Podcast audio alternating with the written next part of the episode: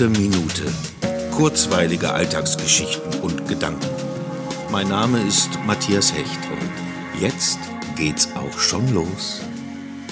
Herzlich willkommen zur 150. Episode von Die gute Minute aus gegebenem Anlass in Form einer Jubiläumsausgabe. Die gab es schon zur 50., 75. und 100. Episode, zu denen ich mir jeweils Gäste eingeladen hatte. Das heutige Jubiläum ist etwas anders. Ich habe mir gute Minuten von euch gewünscht und gleich hört ihr sechs Beiträge von Menschen, die diesem Wunsch nachgekommen sind und mit denen ich auf unterschiedliche Weise verbunden bin. Vorab schon einmal ein großes Dankeschön an euch, die ihr diese 150. Episode mitgestaltet gestaltet. Bedanken möchte ich mich auch bei allen Hörerinnen und Hörern. Ihr habt maßgeblich dazu beigetragen, dass es überhaupt so weit gekommen ist. Und natürlich auch bei denen, die öffentlich über meinen Podcast berichtet haben. Der Süddeutschen Zeitung, die die gute Minute zum Podcast-Tipp des Monats Juli gemacht hat. Bei Kaya Gercek von den Ruhrbaronen, der der Erste war, der die gute Minute in die Presse gebracht hat. Und bei dem Branchenmagazin Podcast Welt, die die gute Minute kürzlich zum Podcast der Woche gekürt haben. Kommen wir nun zu den Gästeminuten. Beginnen wir mit Martina Hecht, die nicht nur zufällig denselben Nachnamen trägt wie ich. Sie ist meine Schwester und mir immer eine große Unterstützerin und Hörerin meines Podcasts von Beginn an. Sie war letzte Woche bei einer Theaterinszenierung, die in einem Park stattgefunden hat und bei der ich auch zugegen war. Hören wir mal, was für sie ein so eindrückliches Erlebnis war, dass sie es zu ihrer guten Minute gekürt hat. Ich hatte am vergangenen Wochenende mehrere gute Minuten. Aber als ich gerade darüber nachgedacht habe, von welcher guten Minute ich dir wohl erzählen könnte, fiel mir eine Situation während der Aufführung von Per Günd im Park in Herne ein. Der Park ist sehr, sehr schön, sehr unterschiedlich bewachsen mit ähm, kleinen, großen Bäumen, Büschen, Grünflächen, einem Wasserschloss und äh, dem Wasser, was sich äh, als Kanal so, sozusagen durch den Park zieht. An einer Stelle ist eine Grünfläche und äh, am Rande dieser Grünfläche steht eine Bank.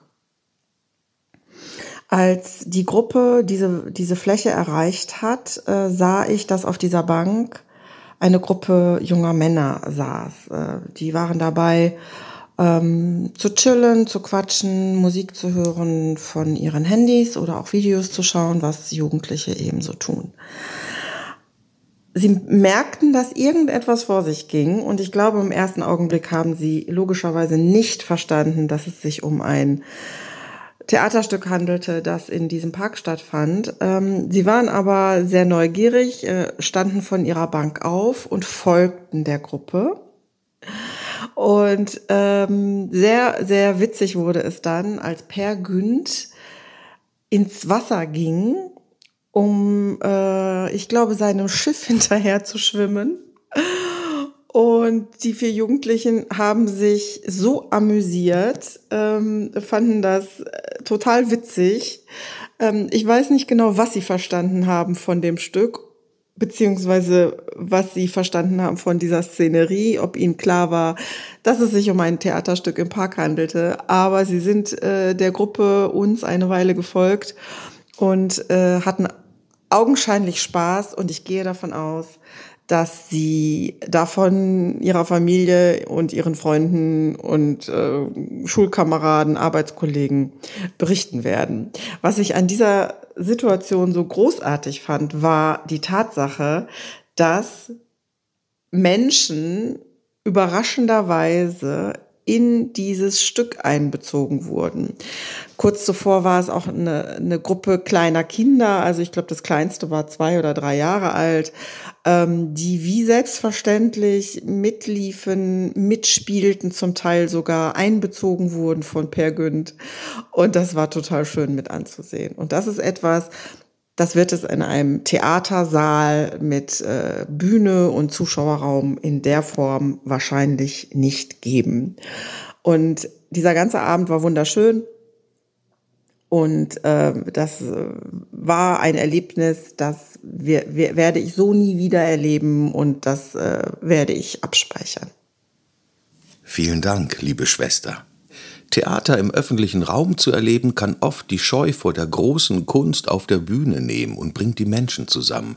Es verändert die gewohnte Umgebung und setzt den Menschen zu ihr in ein neues Verhältnis. Es ist ein direktes, allumfassendes Erlebnis, das alle Sinne anspricht und vielleicht dem ein oder anderen Menschen Neugier verschafft, auch mal in die Theaterräume zu gehen. Denn auch dort geht es um nichts anderes als gemeinsame Geschichten zu erleben. Die Theater machen keinen Unterschied zwischen den Menschen. Sie wollen euch alle. Als nächstes hören wir Stefan. Er war schon zu Gast in der 50. Episode und ist Hörer seit der ersten Minute. Vor Beginn dieser außergewöhnlichen Zeit hatten wir hauptsächlich ab und zu beruflich miteinander zu tun. Seit das nicht mehr möglich ist, haben wir uns über meinen Podcast auch privat etwas besser kennengelernt. Stefan? Und jetzt geht's auch schon los. Lieber Matthias, herzlichen Glückwunsch zur 150. Folge. Ich muss sagen, deine gute Minute ist so ein kleines Ritual für mich geworden. Ich bekomme einen schönen Feierabend dadurch und äh, immer jeden Tag einen netten Impuls. Hab Dank dafür, das macht echt Spaß und ich hoffe, es gibt noch weitere 150 Folgen. Alles Gute für dich und bis bald. Vielen lieben Dank, Stefan. Und ich denke, damit kannst du rechnen, denn auch für mich ist es zu einem unverzichtbaren Ritual geworden. Als nächstes hören wir Lars Wege. Er hat in dieser Zeit ein sehr schönes Projekt ins Leben gerufen. Ein altes Handrührgerät aus DDR-Produktionszeiten in Knallorange setzt er jeden Tag fotografisch neu in Szene, lässt es Dinge erleben und Sachverhalte kommentieren. Mittlerweile ist es so etwas wie sein alter Ego, das auch Missstände anspricht und unverfänglich Kritik üben kann. Zum Beispiel, wenn ein Lokalreporter einen schrecklich unbedarften Artikel über einen offensichtlichen Neonazi ladet Schaden schreibt. Das Leben von dem Handrührgerät Rolf Günther AK RG28S kann man auf Facebook und Instagram verfolgen. Zudem hat sich Lars zu einem hochprozentigen Podcast-Gast entwickelt. So war er schon des Öfteren im Podcast Puffnuschel von Mea Kalcher zu hören, die hier später auch noch Erwähnung finden wird. In meiner guten Minute geht es um Pferdefans, Kokolores, Doofmanns Gehilfen und bierbegleitenden Speisen. Ferner geht es ums Betuppen, den Schiffschaukelbremser, Fissematenten und das Ausballdobern. Man könnte meinen, es ginge ums Beömmeln, Dönekes, den Furzknoten und den Kaffensmann. Doch, sie haben die Rechnung ohne Bömskes, Tralafitti, Klümpchen und dem Wemser gemacht. Der Ömmes hätte es nur verbaselt. Vielen lieben Dank, Lars, für diese herrlich sinnfreie Aneinanderreihung von so wunderbaren Wörtern, die wir wieder viel öfter benutzen sollten. Nun freue ich mich auf Judith und Elisa Freise de Matthäus, Mutter und Tochter. Elisa, also die Tochter von Judith, ist seit geraumer Zeit in Barcelona und wahrscheinlich alleinig für meine spanischen Aufrufe der guten Minute verantwortlich. Zudem war sie fast Frau Amor mit dem Pfeil, als ich ein Blind Date in einem Café hatte, in dem sie bediente, was ich aber nicht wusste. Als sie an den Tisch kam, um die Bestellung aufzunehmen, sagte sie zu mir, sind Sie nicht dieser Schauspieler? Das hat natürlich mein Date ziemlich beeindruckt. Dass daraus nicht mehr wurde als ein paar Spaziergänge lag eindeutig nicht an Elisa. Mit Judith, ihrer Mutter, hatte ich beruflich viel zu tun und seitdem sind wir sehr gut befreundet. Judith war schon zu Gast in der hundertsten Episode. Barcelona Calling. Aus Barcelona. Ja, und ich sage, und gleich geht's auch schon los. Elisa, hallo. Also für die gute Minute ähm, von Matthias Hecht habe ich mir gedacht, dass du mal diese schöne Geschichte von der letzten Woche erzählen kannst. Und da wollte ich dich bitten, es einfach vielleicht telefonisch jetzt aus Barcelona zu machen. Ja? Ja, gerne. Also ich war letzte Woche mit meinem Freund frühstücken. Es war noch relativ früh, 10 Uhr, aber es war schon sehr heiß hier in Barcelona. Bestimmt fast 40 Grad. Und als wir uns wieder durch die kleinen Gassen nach Hause aufgemacht haben, war in der Ecke ein kleiner Vogel. Schien irgendwie einen dreckigen Kopf zu haben und die Augen waren verdreckt und er konnte nicht mehr richtig fliegen. Also sagte José, wir nehmen den Vogel mit. Er fing ihn also ein, was gar nicht so leicht war. Und dann waren wir auf dem Weg nach Hause. Auf dem Weg nach Hause sagte José, Ich nenne den Vogel Stevie, so wie Stevie Wonder, weil er kann ich sehen. Als wir dann zu Hause angekommen sind, haben wir den Vogel in eine kleine Box gesetzt, haben ihm etwas Wasser gegeben und haben gewartet, dass es ihm besser ging. Er schien erstmal ein bisschen zu schlafen, aber nach einer Stunde hat er sich ein wenig bewegt und hat auch wieder Geräusche gemacht und wir waren so, okay, es scheint ihm besser zu gehen. Dann plötzlich flog der Vogel aus der Box und einfach auf den Balkon. Er hatte ein wenig getrunken, setzte sich dann auf den Sonnenschirm draußen und schaute José und mich an. Standen auf dem Balkon und schauten zurück. Schien so, als ob der Vogel sich kurz bei uns bedanken wollte, dass wir ihn gerettet hatten. Wir standen also eine gute Minute auf dem Balkon, schauten den Vogel an, der plötzlich losflog. Flog also auf dem Balkon oben drüber und dann noch ein wenig höher und dann verschwand er im Himmel. Das war die Geschichte, wie wir den kleinen Vogel Stevie gerettet haben. Oh, die ist so schön. Und äh, ich hoffe, dass Stevie nochmal zu euch kommt und ähm, euch dann auch nochmal vielleicht ein kleines Liedchen singt auf dem Balkon. Was hättest genau. du denn für einen Stevie Wonder Wunsch, was er dir äh, aus dem Repertoire von Stevie Wonder singen sollte? Was? Welches Lied solltest, würde, würde Stevie denn für euch singen sollen? Superstitious. Superstitious, okay. Gut, wenn, wenn der Matthias jetzt ein DJ wäre, dann könnte er das ja im Anschluss spielen. okay, also ich, ich finde es super. Ich hoffe, dass die Tonqualität ausreicht und ich schicke das jetzt mal an den Matthias Hecht weiter und vielleicht kommen wir in der guten Minute 150 hervor. Das fände ich schön. Okay. Ja, Grüße aus Barcelona. Ja, danke. Tschüss. Tschüss. Very superstitious.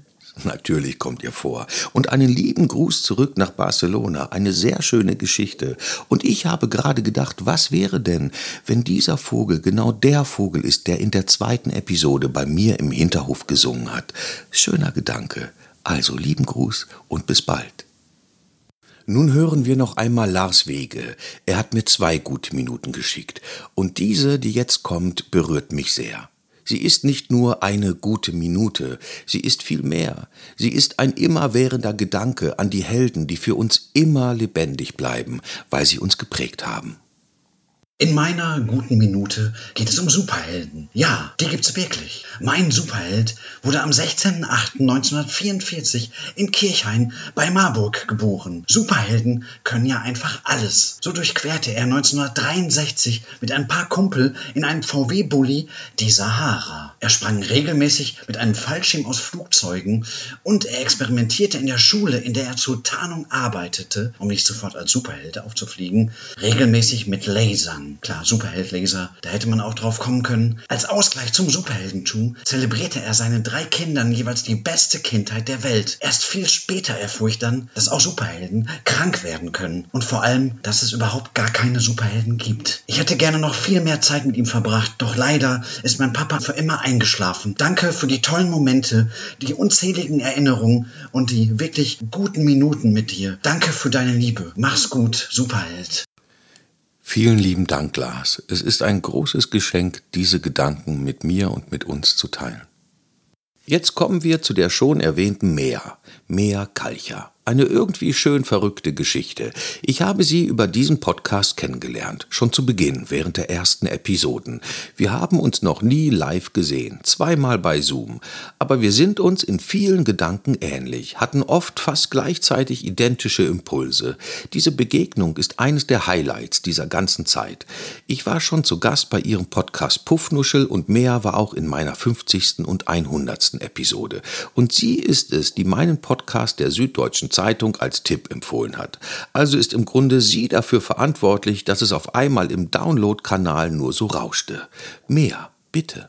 In meinen letzten 150 Tagen verbrachte ich viel Zeit mit mir allein. Das empfinde ich schon immer als sehr gesund. Neu gelernt habe ich, wie wichtig mir doch der Impuls von außen ist, um meine Gedanken anschubsen zu können, um neue Ideen zu entwickeln, um mich aus der Grenze meiner Blase entfernen zu können oder um sie zumindest wachsen zu lassen. Ich bin ein großer Fan von Fragen. Sich selbst Fragen zu stellen ist Quatsch, denn so ein Unterbewusstsein ist ja nicht dumm. Es stellt mir natürlich nur Fragen, auf die ich eine Antwort weiß. Falls mal eine schwierige oder sogar gefährliche Frage aufblitzt, greifen über Jahre einstudierte Mechanismen, um diesen geschickt auszuweichen, wie Wäsche waschen, Musik lauter drehen oder irgendwas mit Käse überbacken. Ganz anders ist es bei Fragen, die mir von außen, von Menschen gestellt werden. Sie ermöglichen mir den Zugang zu Unsagbarem, zu Ungesagtem, zu Ungedachtem oder vielleicht sogar zu Vergessenem. Matthias, du hast mir in deinen Worten eine recht banale Frage gestellt. Was tust du, wenn du allein im Café sitzt, beziehungsweise sitzt du gerne allein im Café? Ich bin ein Mega-Fan von banalen Fragen, denn sie haben immer eine schnelle Antwort, die im Prinzip keine Rückfragen erfordert. Aber genau diese Rückfragen auch zulassen, wenn auf der anderen Seite wirkliches Interesse besteht, ein Gespräch zu führen. Warum auch immer. Also zum Beispiel meine Antwort auf deine Frage könnte auf die Schnelle ungefähr so lauten. Ja, ich sitze gern allein im Café, da trinke ich vermutlich Cappuccino, rauche eine Zigarette und sehe sehr, sehr zufrieden aus.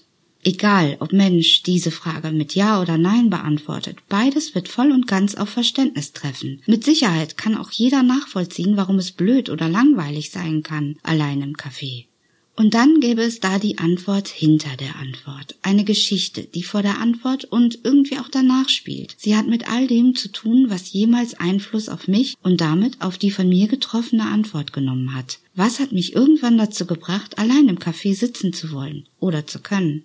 Ich glaube fest, zwei Menschen, die sich gerne unterhalten, können und möchten Stunden damit verbringen, sich auf diese recht banale Frage zu antworten. Und das ist wundervoll. Das ist, was mir vielleicht in den letzten 150 Tagen oft gefehlt hat und warum ich deine guten Minuten an meinem Balkonfenster so sehr genieße. Du stellst da zwar keine direkten Fragen, aber es ist ein Impuls von außen, von dir. Und nach jeder Minute fühlt es sich so an, als fragst du mich. Und mehr bei dir so, auf die von mir nur vorgestellte Frage antworte ich manchmal recht banal. Mit einem gefällt mir Daumen, mit einem Grinsezwinkergesicht, manchmal mit einem Herz, manchmal mit einer ganzen Geschichte.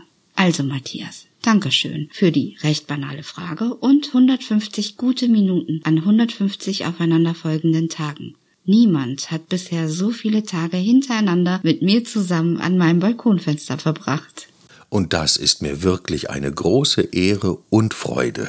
Vielen lieben Dank mehr und auf bald. Damit endet diese Jubiläumsausgabe. Ich möchte mich noch einmal bei allen herzlich bedanken, die mir ihren Beitrag zu dieser 150. Episode geschickt haben. Machen wir einfach weiter so, mit guten Gedanken und schönen Geschichten, mit dem Blick aufs Wesentliche und dem Blick fürs Kleine und Banale, das den Alltag so bereichern kann.